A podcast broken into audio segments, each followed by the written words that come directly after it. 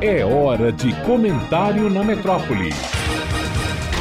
Malu Fontes. Olá, ouvintes da metrópole. Insegurança alimentar. Muita gente não sabe o que essa expressão significa, mas fome todo mundo sabe o que é e muita gente sente. Um ano depois, ainda não sabemos como o mundo, nossas vidas, as coisas vão ficar quando tudo isso passar. A essa altura, aqueles que achavam que o vírus e a pandemia eram uma espécie de curso que tinham chegado para nos ensinar algumas coisas e para transformar a humanidade em algo melhor, se estiverem despertos, já entenderam que não foi bem assim. Até agora, as consequências têm sido devastadoras, não só do ponto de vista epidemiológico, mas econômico, como consequência. As mais de 220 mil pessoas que já morreram no Brasil representam uma perda de bilhões anuais em produção de renda para circular na economia do país, em forma de salários dos mortos em idade produtiva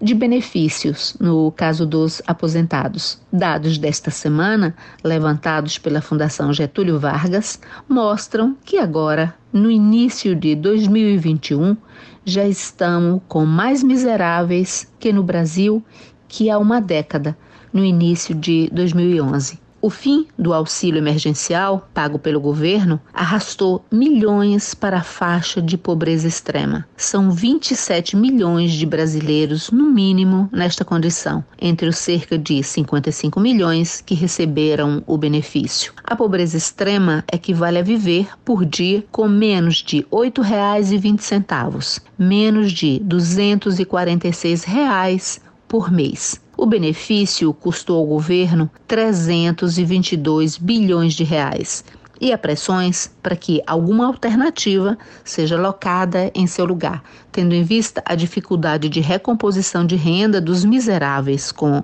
a retração da economia e com o atraso da vacinação, para que a engrenagem da economia volte a girar. Segundo os números da Fundação Getúlio Vargas, quem mais perdeu renda e, consequentemente, mais precisa do auxílio são os jovens, os sem escolaridade, os nordestinos e os negros. Entre os mais jovens, os percentuais impressionam. 35% dos jovens brasileiros formam o que os pesquisadores chamam de nem-nem.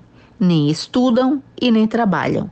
Já havia muitos jovens nesta condição, mas o percentual cresceu infinitamente com a pandemia, o que abre uma cratera no futuro econômico do país, agravado agora com a retração do mercado, pelas consequências do vírus e pelo atraso na vida escolar dos estudantes do país. Cada ano fora da escola, para uma criança ou para um jovem, gera a médio e a longo prazo o impacto de 15% a menos no salário no mercado de trabalho futuro. Dados econômicos e pesquisas costumam soar frios e distantes da realidade. Vez ou outra, um entrevistado na TV escancara a fome que os números disfarçam. Fora da TV e das tabelas numéricas, as ruas das grandes cidades brasileiras estão cheias de cenas das pessoas que formam o universo da pobreza extrema. Não é coincidência o aumento perceptível de homens, mulheres e crianças perambulando nas ruas, mendigando ou vivendo em praças e calçadas. E a lógica